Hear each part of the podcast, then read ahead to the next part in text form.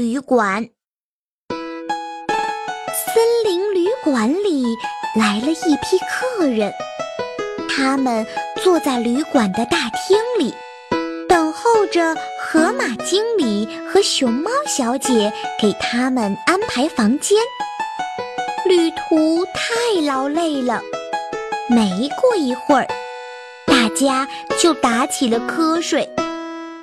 你瞧，漂亮的松鼠小姐头朝前一冲一冲的，大象太太倚着墙睡得很沉，两只小白兔头碰到一起也睡着了，鸭先生和鸭太太。背靠着背睡得很舒服，最有趣的就是猫女士，他一闭上眼睛就打起了震天响的呼噜。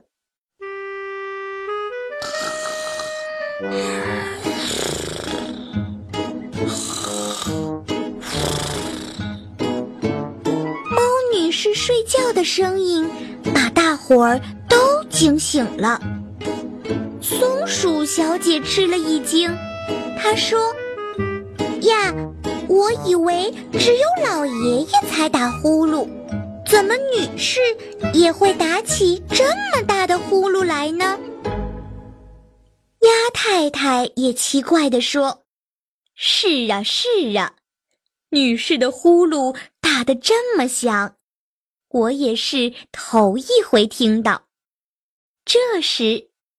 熊猫小姐走过来，开始给大家分房间了。松鼠小姐第一个喊叫起来：“我不愿意和猫女士住在一起，她的呼噜会闹得我整夜睡不着的。”两只小白兔也连忙摇着手。左边的那只小白兔说。我们也不想和猫女士一起。听见它的呼噜，我们还以为是老虎来了呢，会做噩梦的。接着，鸭太太也慌忙说：“我们喜欢安静，不喜欢别人来打扰。”听了大家的话，猫女士有些难过。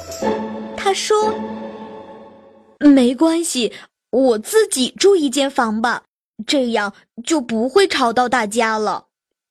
可是熊猫小姐为难地说：“可是房间不够了呀。”这时，原先一直没说话的大象太太看了看大家，说：“嗨，猫打呼噜挺平常的事儿嘛，就让我和猫女士一起住吧。”到了第二天早上，旅馆的大厅里突然热闹起来。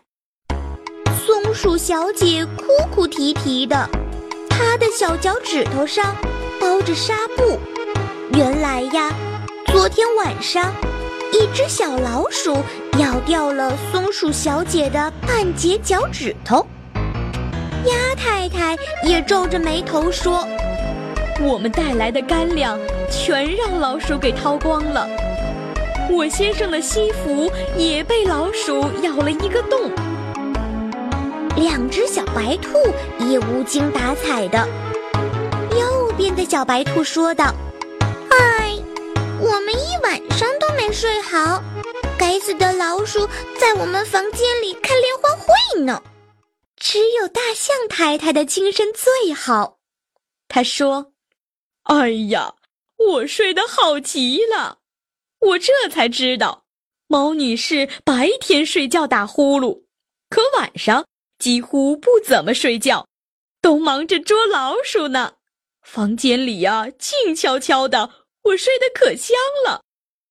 大家一听，惊讶极了。鸭太太忙问：“那猫女士呢？现在在哪里？”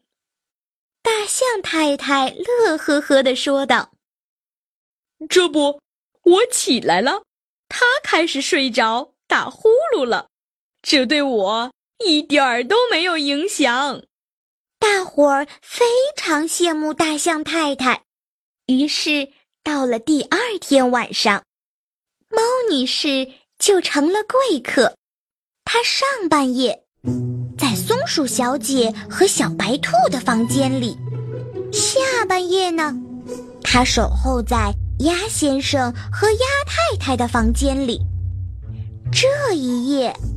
他总共逮住了二十二只老鼠，整个旅馆的客人睡得那么香甜，都打起了打呼噜。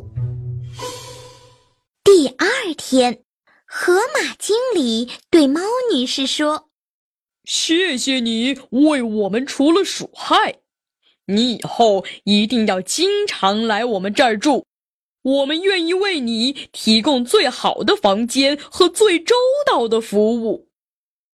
河马经理还想说些什么，没想到猫女士又打起呼噜来了。大伙一听，全都笑了。